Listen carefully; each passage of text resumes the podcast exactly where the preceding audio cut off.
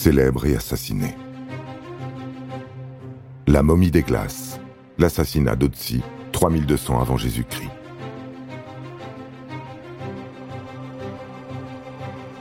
Un homme marche dans les montagnes recouvertes de neige à 3200 mètres d'altitude. Il a calfeutré ses chaussures en peau de roc avec de l'herbe, enfilé deux manteaux et un chapeau en peau d'ours. Il porte un sac à dos, un carquois en peau de cerf qui contient 20 ampes de flèches, une dague en silex, une hache en cuivre et un outil en bois de serre. Dans un panier en écorce de bouleau, il transporte du charbon encore fumant enveloppé dans de jeunes feuilles d'érable. Il n'a qu'une quarantaine d'années, mais sa progression est difficile. Il voudrait courir, échapper à ses poursuivants, mais il ne peut plus. Il a peur, peut-être. Cet homme souffrant et fatigué n'est pas encore célèbre, mais il va le devenir. Dans quelques instants, il va mourir et son corps ne sera retrouvé que cinq millénaires plus tard, à l'endroit même de sa mort. Erika et Helmut Simon randonnent entre Italie et Autriche. Ils aiment marcher dans les montagnes aux paysages changeants, toujours surprenants. En cette belle journée de septembre 1991, ils vont faire une découverte exceptionnelle. Quand ils aperçoivent un bras, une tête, puis le haut d'un corps qui émerge de la neige, Erika et Helmut pensent d'abord découvrir le cadavre d'un randonneur égaré ou celui d'un alpiniste malchanceux. À l'évidence, il est là depuis un certain temps. Ils n'imaginent pas combien.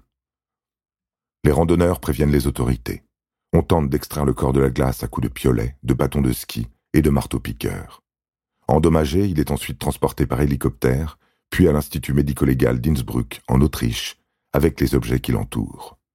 C'est là qu'on le baptise Otzi, en référence à la région de Lotzi, où il a été découvert. Le célèbre archéologue Konrad Spindler livre bientôt ses premières observations. La hache du mort a au moins 4000 ans.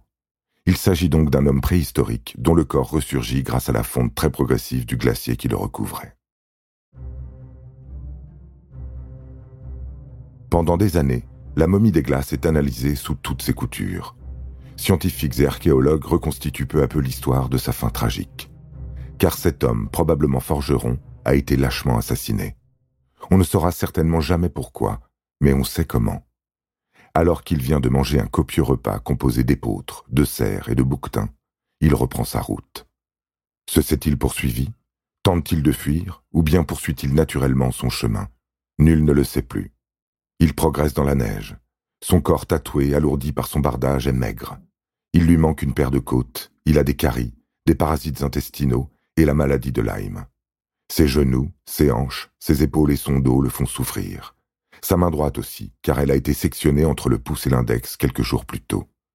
Dans un geste défensif, Ozzy a levé la main pour se protéger de la lame qui le menaçait, échappant ainsi à une mort certaine. Mais cette fois, elle sera plus rapide car son assaillant ne l'attaque pas de face. Otzi reçoit une flèche dans le dos qui transperce une artère près de l'omoplate gauche. Peut-être s'assoit-il pour tenter de l'arracher, mais il se vide inexorablement de son sang. D'ailleurs, son meurtrier s'approche et lui fracasse le crâne, ou bien il s'ouvre la tête en tombant, provoquant une hémorragie cérébrale. Otzi meurt en quelques minutes, mais grâce à des conditions climatiques favorables, son cerveau, son corps, ses vêtements et ses bagages traversent les millénaires. Aujourd'hui, Otzi aurait 19 descendants vivant actuellement en Autriche. Son corps est soigneusement conservé dans le musée de Bolzano, en Italie. 300 000 personnes viennent l'admirer chaque année à travers les vitres de sa chambre froide. Il est un précieux témoin de l'époque reculée, de l'âge du cuivre à laquelle déjà, bien sûr, les hommes s'entretuaient.